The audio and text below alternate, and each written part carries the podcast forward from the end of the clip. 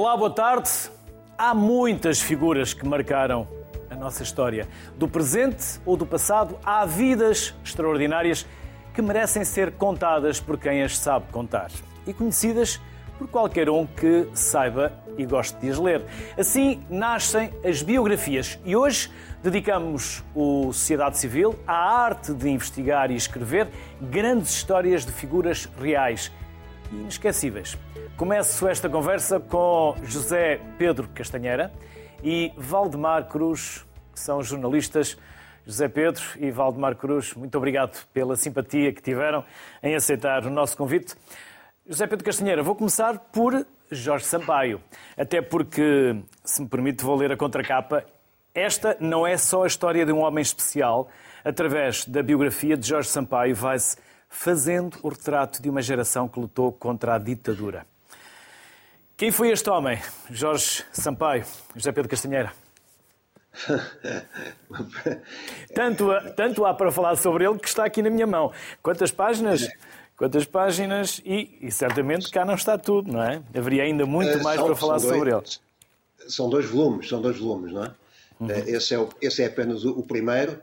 Uh, bom, eu imagino. São mais de duas mil páginas, não é?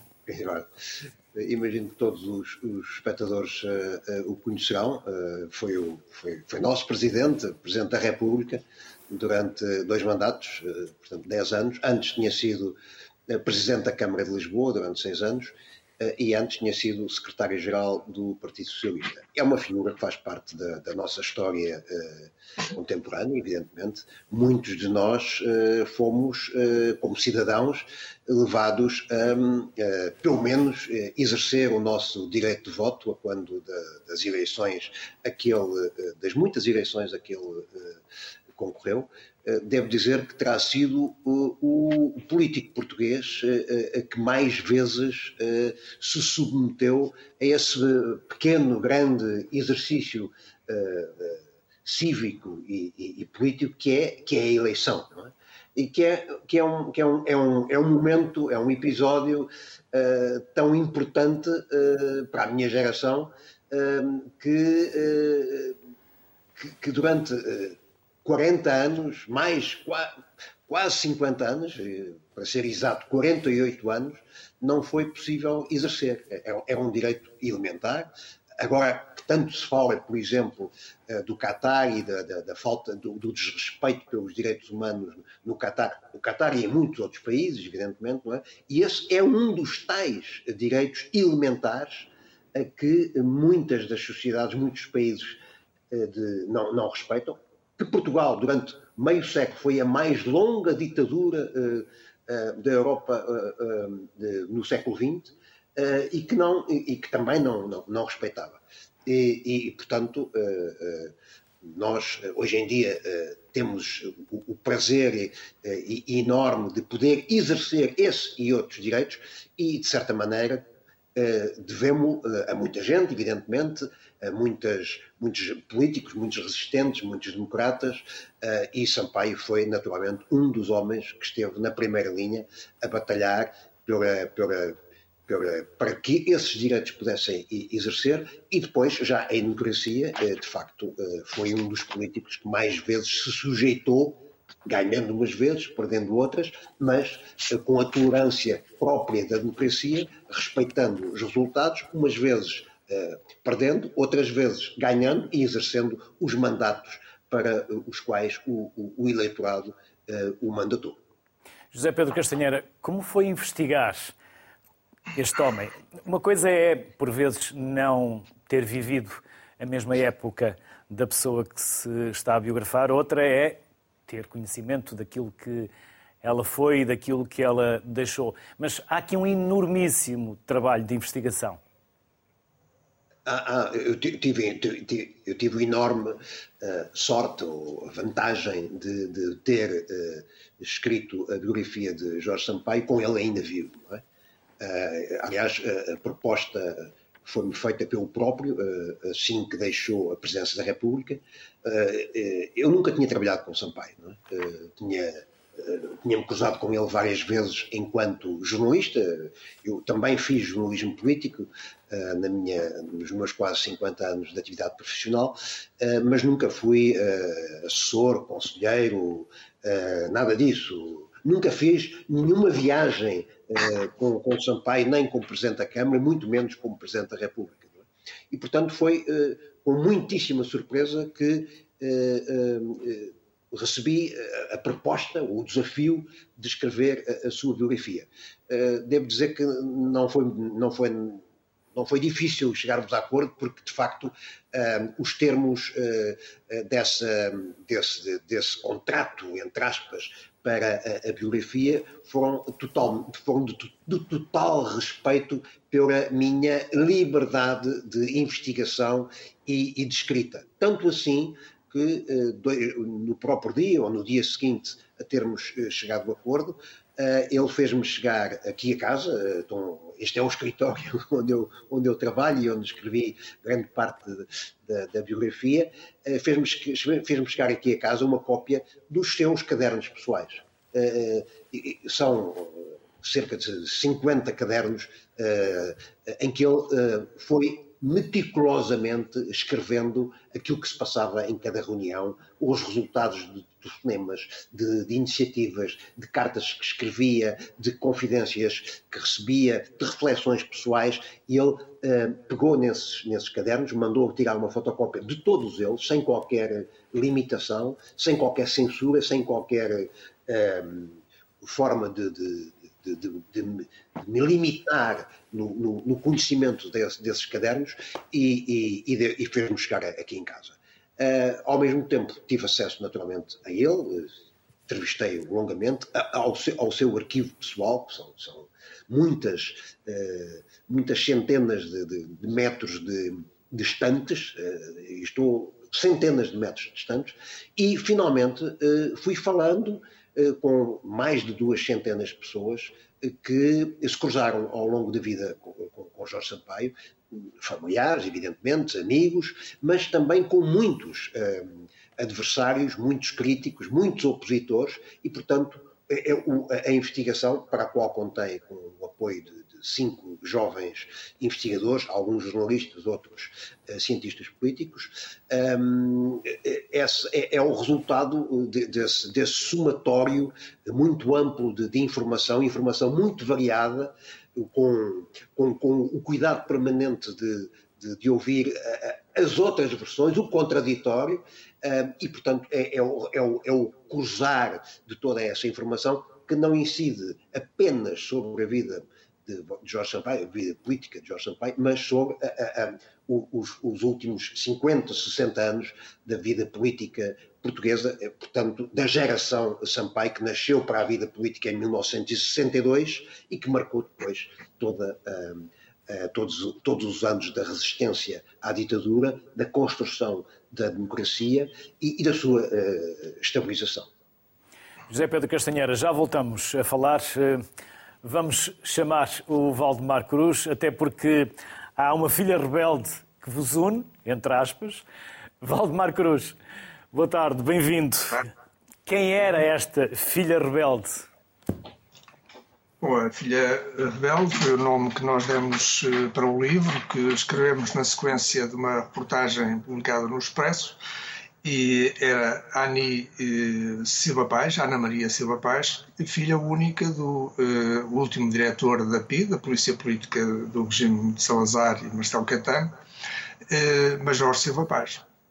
Eh, tem uma vida absolutamente extraordinária, incrível, eh, que começa eh, começa ou se desenvolve a partir do relacionamento com uh, Raymond Quendos, uh, um, homem, um diplomata suíço que, que conhece em Lisboa e que uh, ele depois é colocado em Havana, na Embaixada Suíça em Havana, e um, a partir daí desencadeia-se toda uma série de acontecimentos que levam, eh, nomeadamente, à, à completa entrega de Ani à, Revolução Cubana, ao abandono do, do marido, da família, de tudo o que ligava a um passado que tinha sido construído eh, segundo parâmetros eh, previamente estabelecidos pela família, uma componente burguesa, com tudo perfeitamente definido,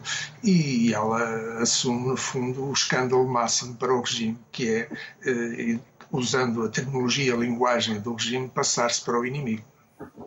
Valdemar, como descobriram esta história? Bom, felizmente, eh, de vez em quando aparecem grandes histórias que parece que nascem do acaso. Uh, isto tudo começa com uma entrevista feita em agosto de 1999 ao embaixador Gonzaga Ferreira, pelo José Pedro Castanheira e pela Luísa Meireles. Uh, como é que eu entro na história? Poder-se a perguntar. Acontece que eu, ao ler a entrevista, chama-me a atenção uh, o facto de o embaixador referir a esta. Ele tinha conhecido muito bem o casal Coendores, que eles frequentavam a Embaixada de Portugal em Havana e, e eu contactei o José Pedro Castanheira no sentido de uh, uh, lhe dizer que me parecia que estava aqui uma grande história que eventualmente poderíamos explorar. Assim foi, de facto, a Luísa Meireles, por circunstâncias várias, não pôde não, entrar no, no projeto.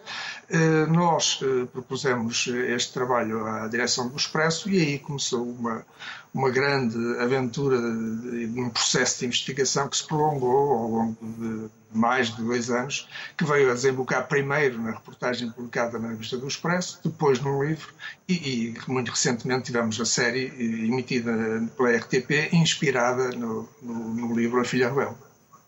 José Pedro Castanheira, depois sim, sim. deu livro, deu televisão e deu teatro. É verdade.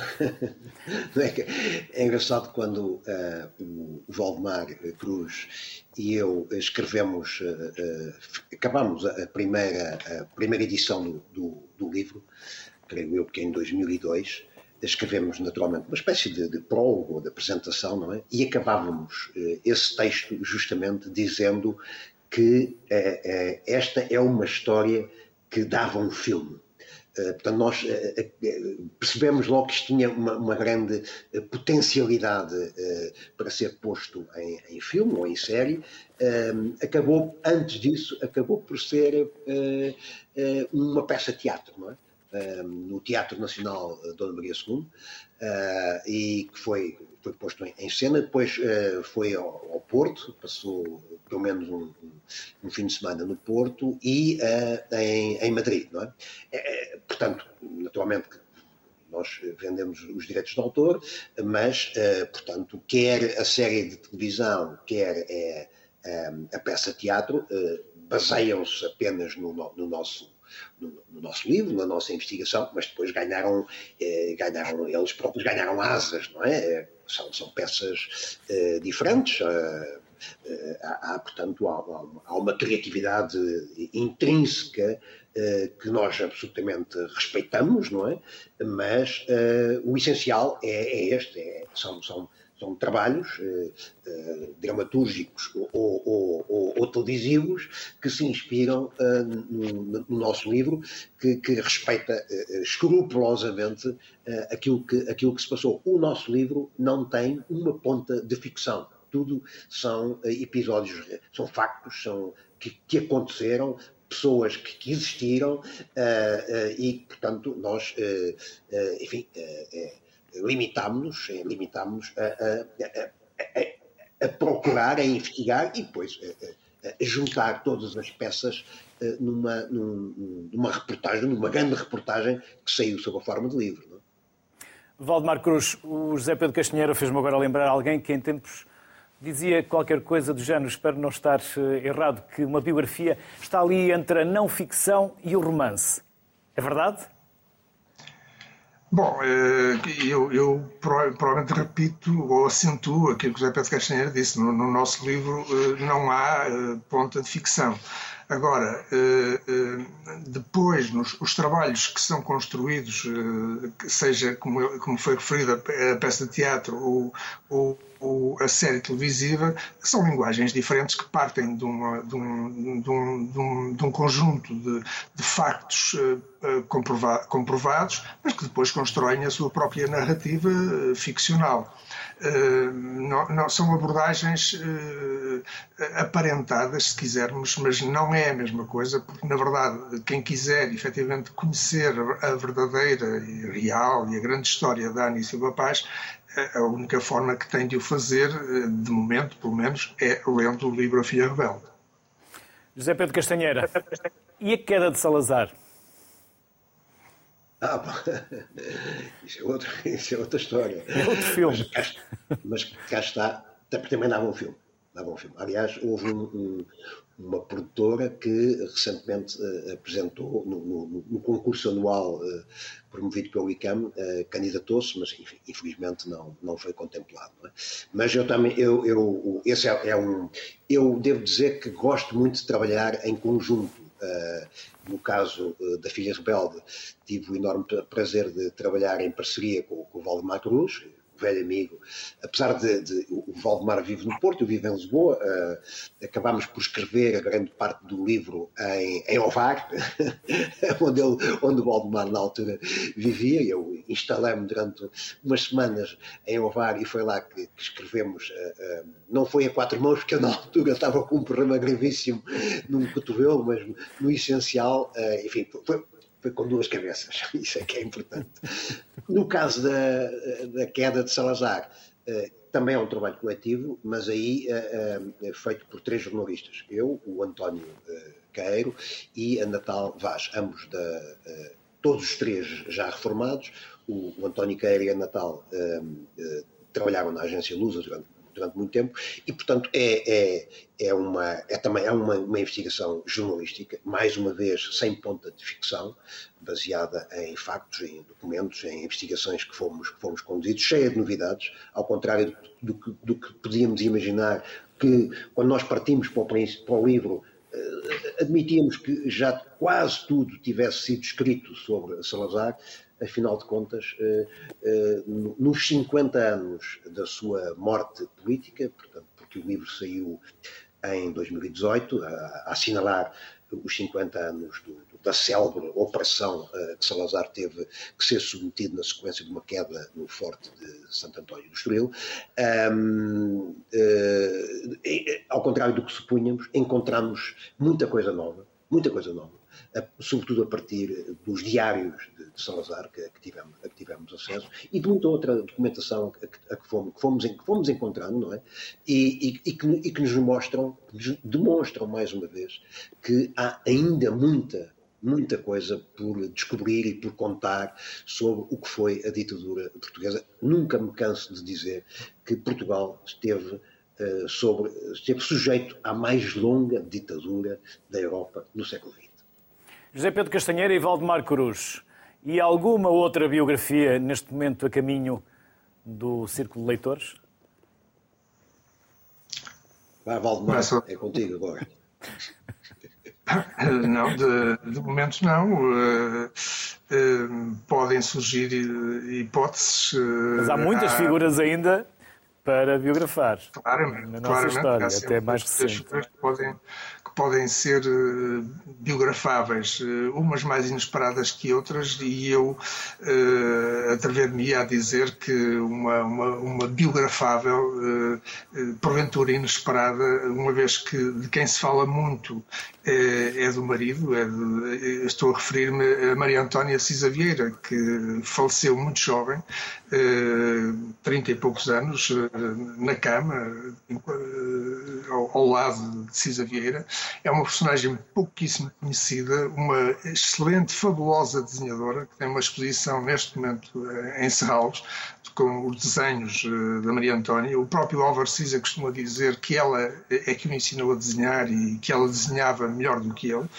Uh, e, é uma, uma, personalidade fascinante e ao mesmo tempo carregada de mistério. Porventura seria uma hipótese de trabalho. Valdemar Cruz, José Pedro Castanheira, foi um enorme gosto receber-vos aqui no Sociedade Civil. Obrigado pelo tempo que nos dedicaram. Bem-ajam e até uma próxima. Obrigado. Obrigado. João Pedro Jorge, escritor e sociólogo, e António Cândido Franco, escritor e professor do ensino público, são os meus próximos convidados. A ambos, obrigado, bem-vindos à Sociedade Civil. João Pedro Jorge, vou começar por si, até Sim. para lhe fazer uma pergunta que não sei se o vou surpreender, espero que sim. Fernando Pessoa ou Luís Pacheco? Qual? Os dois. Não, é, não, é uma pergunta muito difícil, os dois. Não. uh,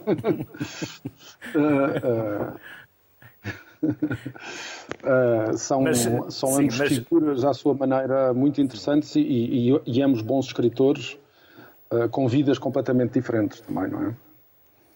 E Luís Pacheco, quem era Luís Pacheco?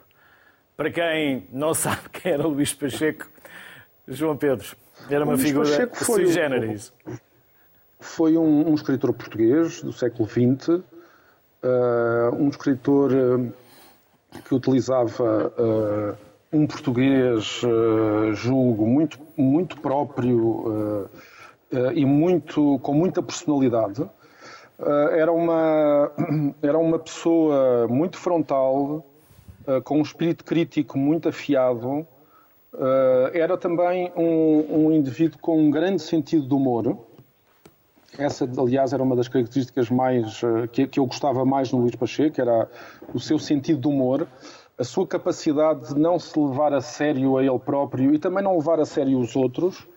Uh, e, era, e era, sobretudo, também um, um indivíduo uh, que, que, que destoou muito uh, relativamente uh, àquilo que era o ambiente uh, da sua época. Foi, era uma pessoa que gostava sempre de, de estar, de certo modo, de se colocar numa posição exterior para poder criticar melhor, embora fosse um indivíduo totalmente envolvido na vida cultural portuguesa. Uh, e, era, e eram, sobretudo, com uma, uma, vida invulgar, uma vida cheia de acidentes, cheia de episódios caricatos, uh, mas, sobretudo, foi um grande escritor uh, e, e, e, uma pessoa que, de certo modo, em certo momento, eu considerava um amigo também, não é? Porque eu dei-me muito, convivi muito com o Luís Pacheco, passei muitas horas à conversa com ele, muitas horas mesmo.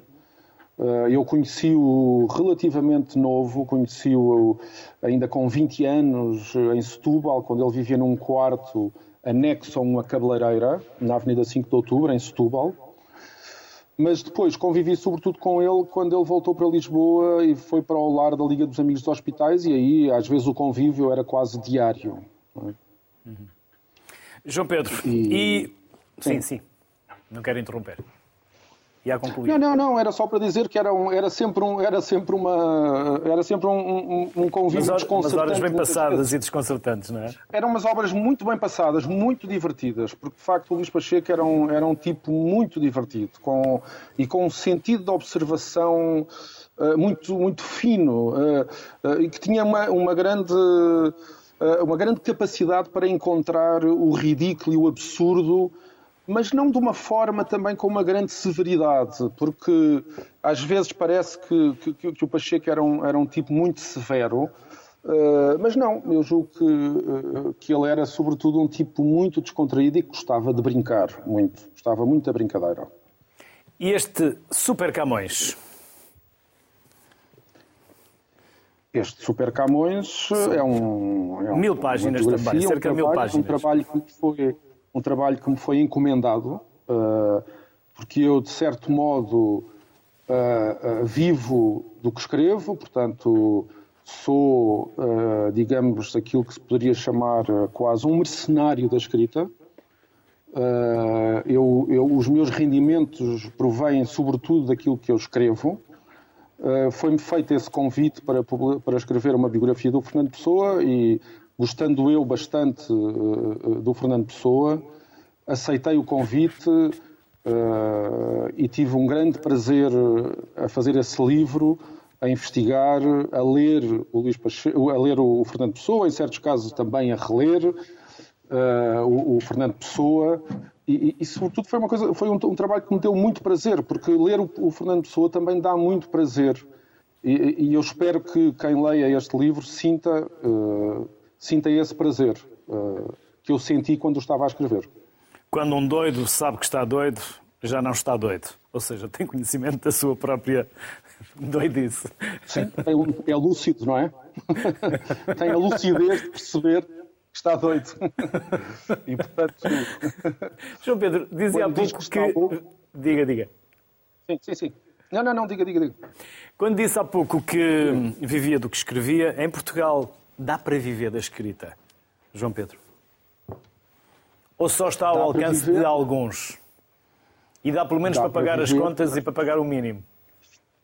Ah, sim, eu acho que no meu caso é, é, é, é isso. No meu caso é basicamente é, é, é isso. Dá-me para viver, dá-me para, para encher o frigorífico, uh, dá-me para pagar as contas de casa não me dá para fazer grandes luxos, mas felizmente ou infelizmente eu também não, não sou uma pessoa com que tenha assim muitas ambições do ponto de vista material e portanto e portanto uh, e portanto vou conseguindo viver uh, destas encomendas. Uh, umas são bem pagas outras são mais mal pagas mas é assim, e, e, e, e, acho que agora também já é tarde, com 50 anos, também para mudar de vida e também não, não quereria ter outra vida uh, senão esta, porque Desde é aquela que, se faça... que é aquela que eu vejo e é aquela que, que gosto de ter.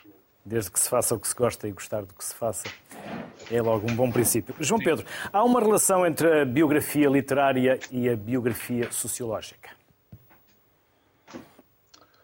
Uh uma relação, a partir do momento, é uma relação de diferença, não é? São duas coisas diferentes, relativamente diferentes, não é? Uh, uh, uma, uma, uma biografia uh, literária é, é, sobretudo, uma biografia que assenta na, na, ideia de construir, digamos assim, figuras excepcionais, não é? Que, Uh, e as sociedades precisam de ter as suas figuras excepcionais, de criar uma, um conjunto de sobredotados. Uh, e muitas vezes essa, essa excepcionalidade uh, é explicada por razões que não são sociais, nomeadamente com uma vocação, com o gênio, com uma espécie de destino que estava já pré-determinado à partida.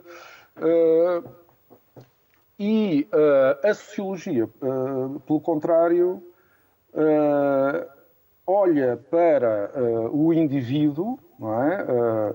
que não tem que ser necessariamente um indivíduo muito conhecido ou, ou, ou famoso, não é? mas olha sobretudo para, para a vida dos indivíduos como um ponto de partida para perceber o meio social em que esse indivíduo está inserido, não é?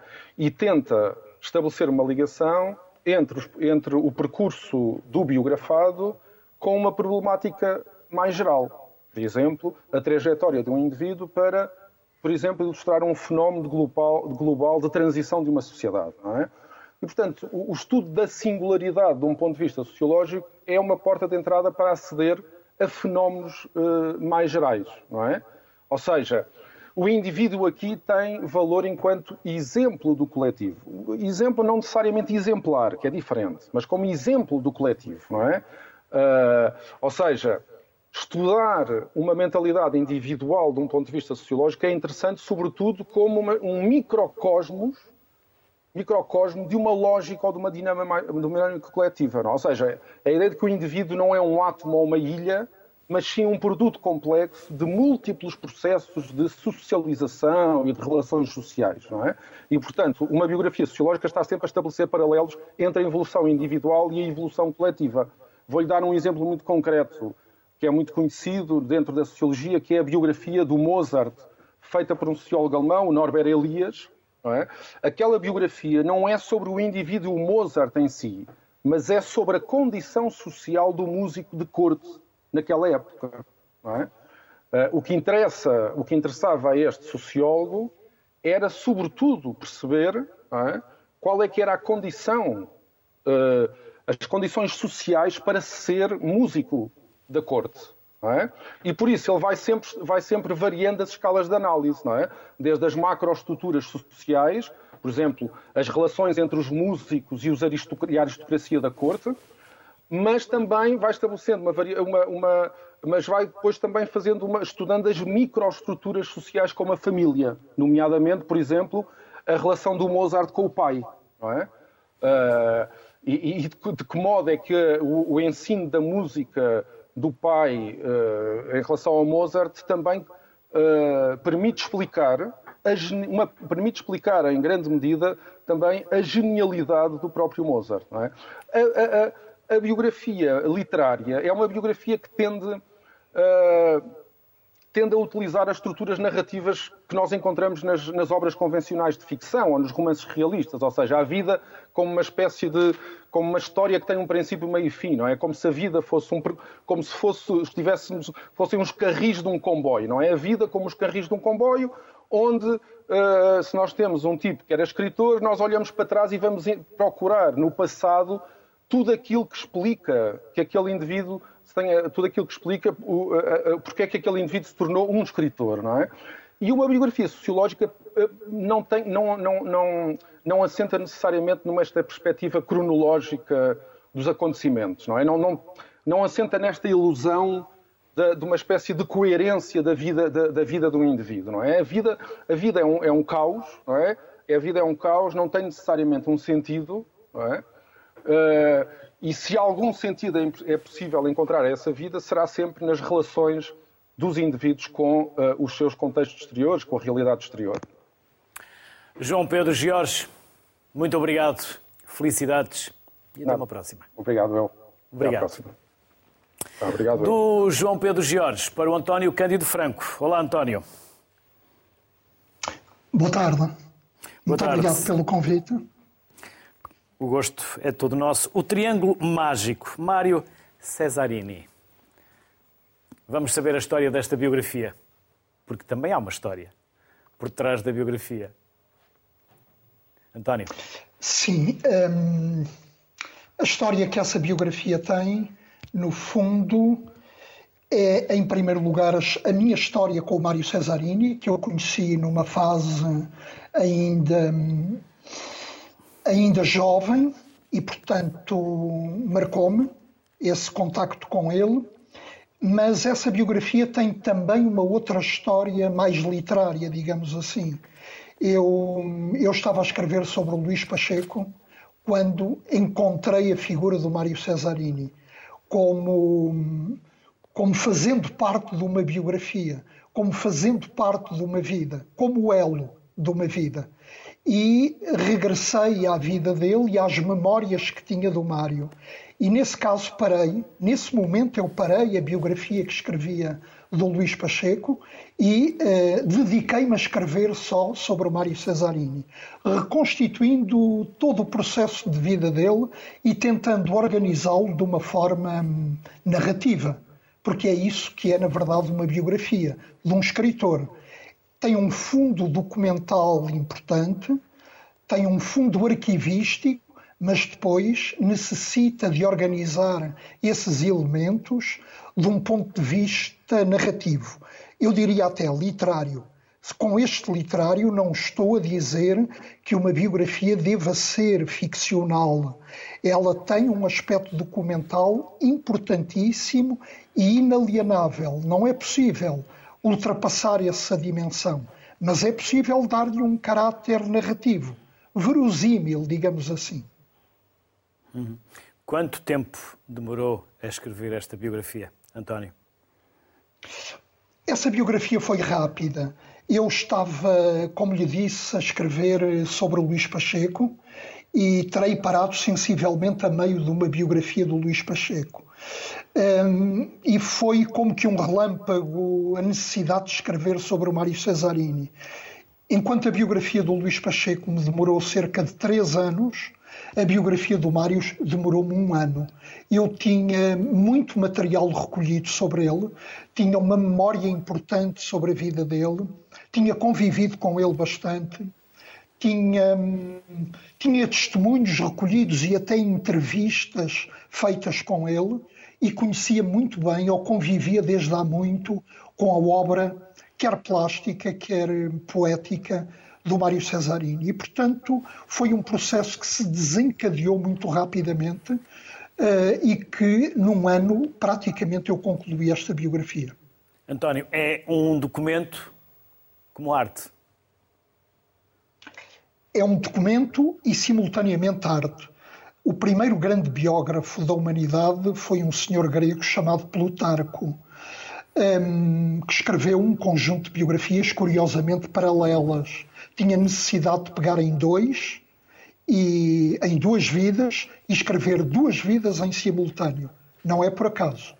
E, portanto, chamou a, ou, ou hoje chamamos a este conjunto de biografias vidas paralelas.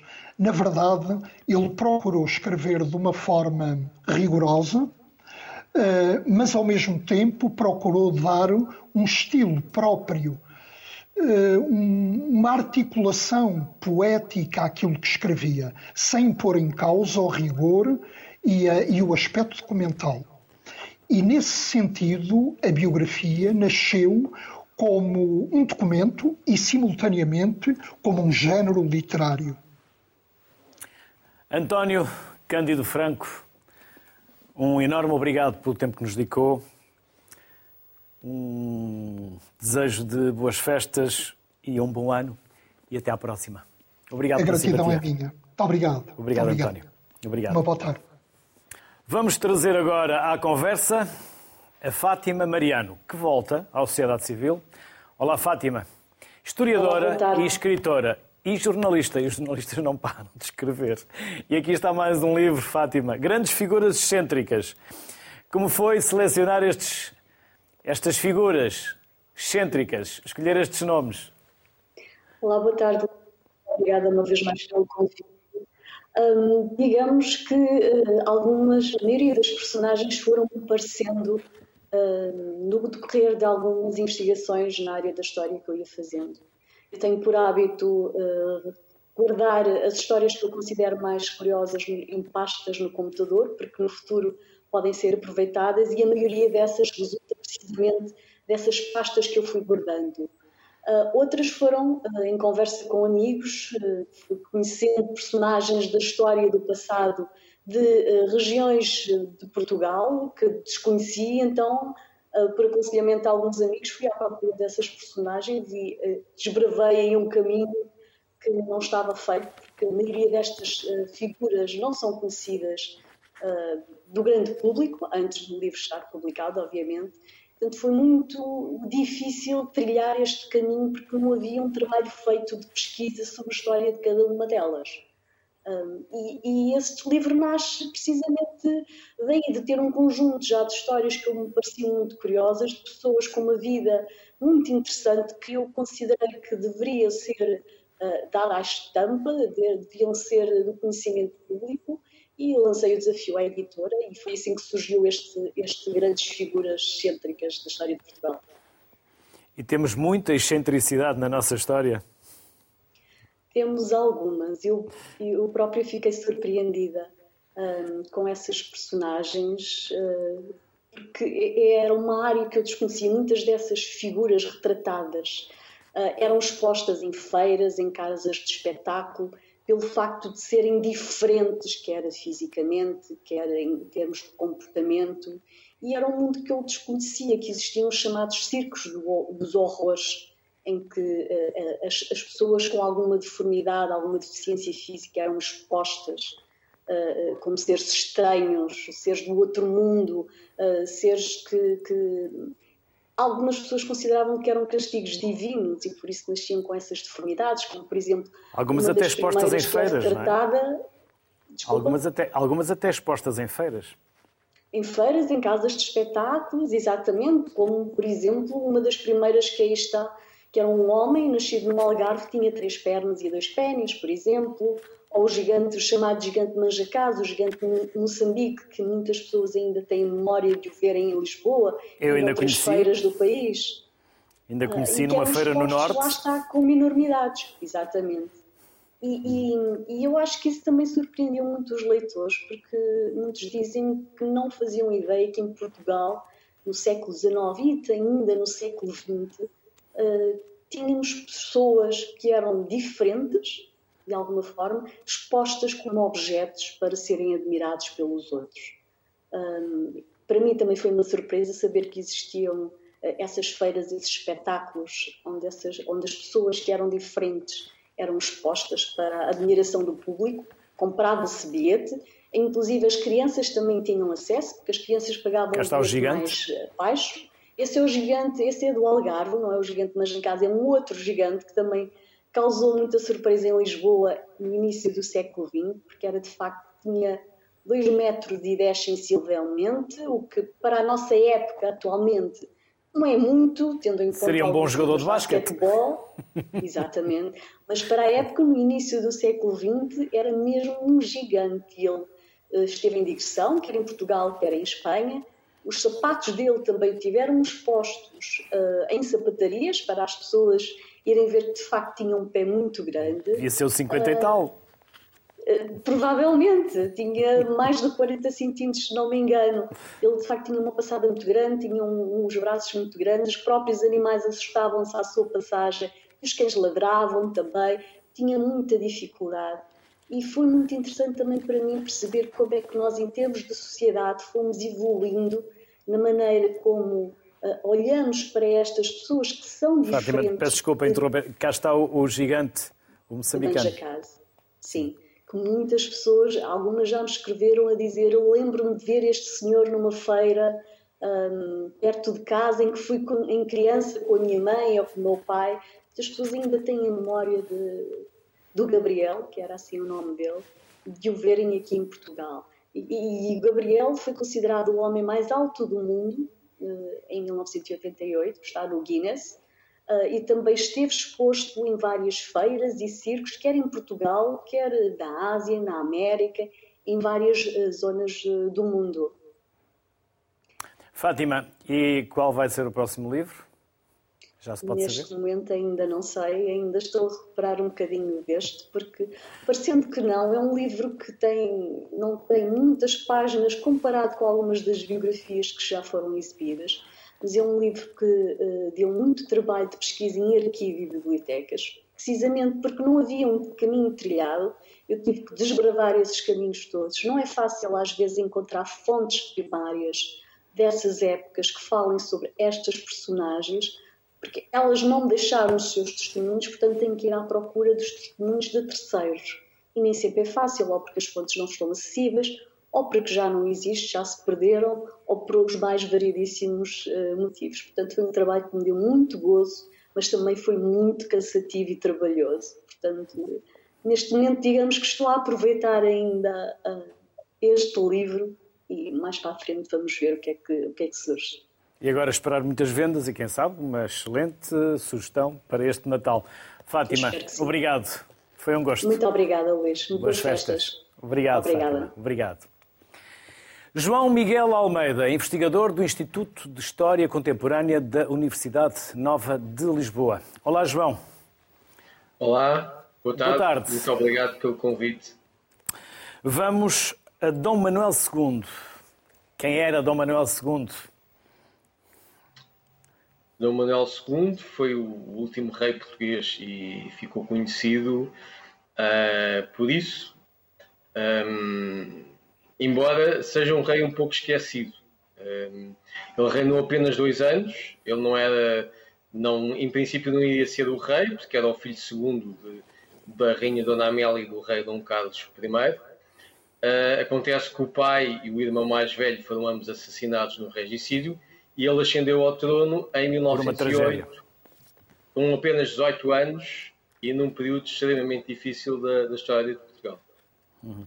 Tem algum interesse por esta figura? Foi meramente literário? Foi uma figura como qualquer outra que poderia ter escolhido? Ou, como disse há pouco, talvez por não ser e não ter tido devida atenção e ser um pouco esquecido? O, livro resultou de um convite. Foi um convite da, da editora para eu escrever esta biografia. Eu aceitei e acabei. Inicialmente não tinha uma grande ligação com, com Dom Manuel II. Não, não me interessava particularmente por, por essa figura que estava um pouco esquecida, mas quando comecei a investigar, comecei a sentir mais interessado uh, não, pela figura em si, por Dom Manuel II, porque acho que tem uma, uma história extremamente trágica, um, um... Bom, tivemos agora um, João, sim, sim, tivemos, tivemos uma, uma, uma falha na sua comunicação. Se puder repetir esta... Chega a rei em plena adolescência. Sim. sim. sim. É, é um rei adolescente. Ele, ele torna-se rei aos 18 anos de uma forma completamente inesperada. Ele, estava, ele era o filho segundo, uh, e estava a pensar seguir a carreira na Marinha. Uh, e isso, se não fosse o regicídio, nunca seria rei. Torna-se rei aos 18 anos, é um adolescente. Uh, e por isso é que eu comparo ao prior do Kratos. É, numa época em que, uh, sim, apesar de serem figuras históricas muito diferentes e também terem vivido em, em épocas muito diferentes, têm ambos em comum um, ter, quererem ser reis mas não, não, é um dos candidatos. João, estamos com dificuldades em conseguir ouvi-lo. Vamos eh, daqui a pouco retomar a conversa. Vamos, entretanto, estabelecer novamente a ligação. Por isso, Rita Delgado, que é advogada e escritora. Boa tarde. Boa tarde. Pedro Luís. Olá. Pedro, perdão, Pedro Luz. Luís sou eu. Rita, quem era esta figura, este homem? Quem é este personagem? de quem a Rita uh, teve e, e, e continua a ter, de certa forma, proximidade? Bom, uh, o Pedro Luz é um homem que desde muito novo trouxe inovação, eh, transformou Lisboa numa cidade mais contemporânea, mais moderna, mais a acompanhar o l'air du temps, como se costuma dizer. Isto tudo ele fez sempre eh, numa ótica de trazer para Portugal aquilo que estava a acontecer no mundo, aquilo que ele via nas suas viagens. Eh, é um viajante nato desde miúdo e tudo o que ele aprendia e ele via de novo, ele interpretava à sua maneira e, e a trazendo para Portugal. Por isso, isto é uma biografia de um homem que não tem um percurso científico, político ou artístico na concepção tradicional da palavra. É um homem que contribuiu para a inovação dos hábitos de Lisboa, para a inovação eh, da modernidade, é sociologicamente eh, uma pessoa eh, criativa de facto, eh, eu conheci-o, tive uma longa relação com ele e foi durante esse tempo que eu comecei a escrever, a escrever, a, escrever eh, a maneira dele eh, ver, ver e sentir as cidades, as situações, de analisar as pessoas. Tudo isso é sempre feito de uma maneira muito, muito própria, com muito sentido de humor e muita uma aproximação muito peculiar. E, e, isso é o embrião desta biografia, digamos. A Margarida Rebelo Pinto, na contracapa, diz que ele era o seu James Bond. Também. O Pedro é inspirador, é, digamos, preenche muito o herói, o imaginário feminino pela sua forma de estar na vida, tem sempre uma palavra uh, tem sempre um cumprimento, é sempre um, um galã com todas as, as mulheres à sua roda, tem sempre atenção especial para ou a forma de vestir, ou a, ou a, forma de dizer, a forma, eh, um projeto que a pessoa tem, ele tem sempre um comentário, uma atenção em particular e muito em especial para, para as suas amigas mas também para os seus amigos. É um excelente amigo dos seus amigos, que acompanha, que está presente na vida, que se interessa, que dá conselhos. O Great Gatsby de, do século XXI?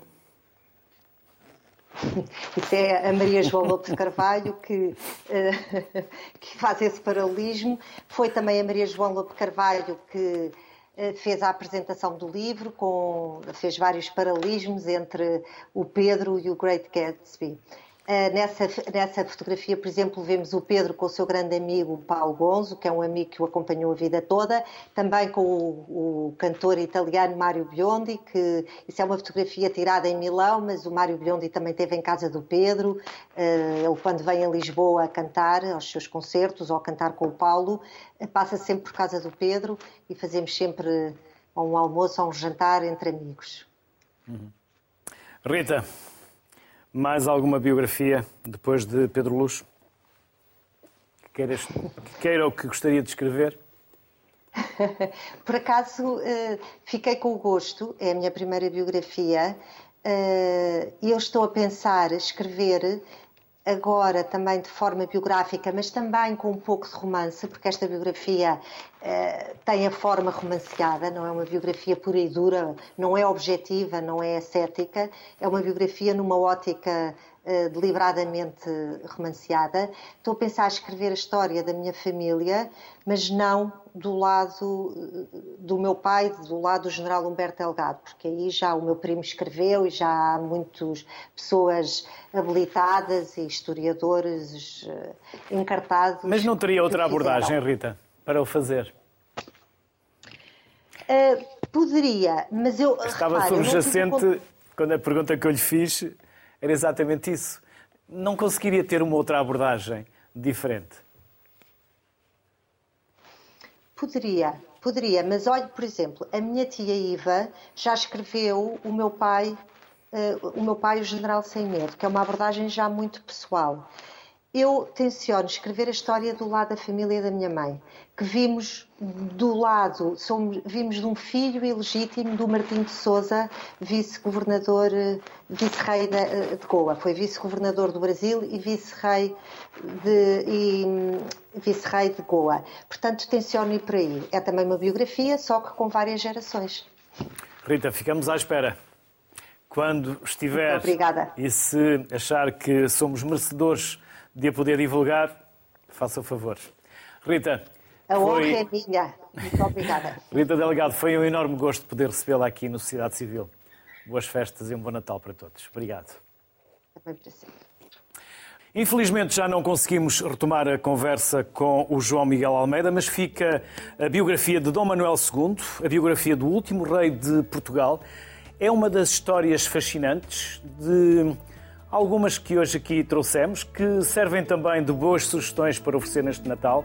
Há histórias fascinantes, portugueses fascinantes, é preciso é que também haja quem as escreva e quem as leia. Boa tarde, saúde para todos, boas festas.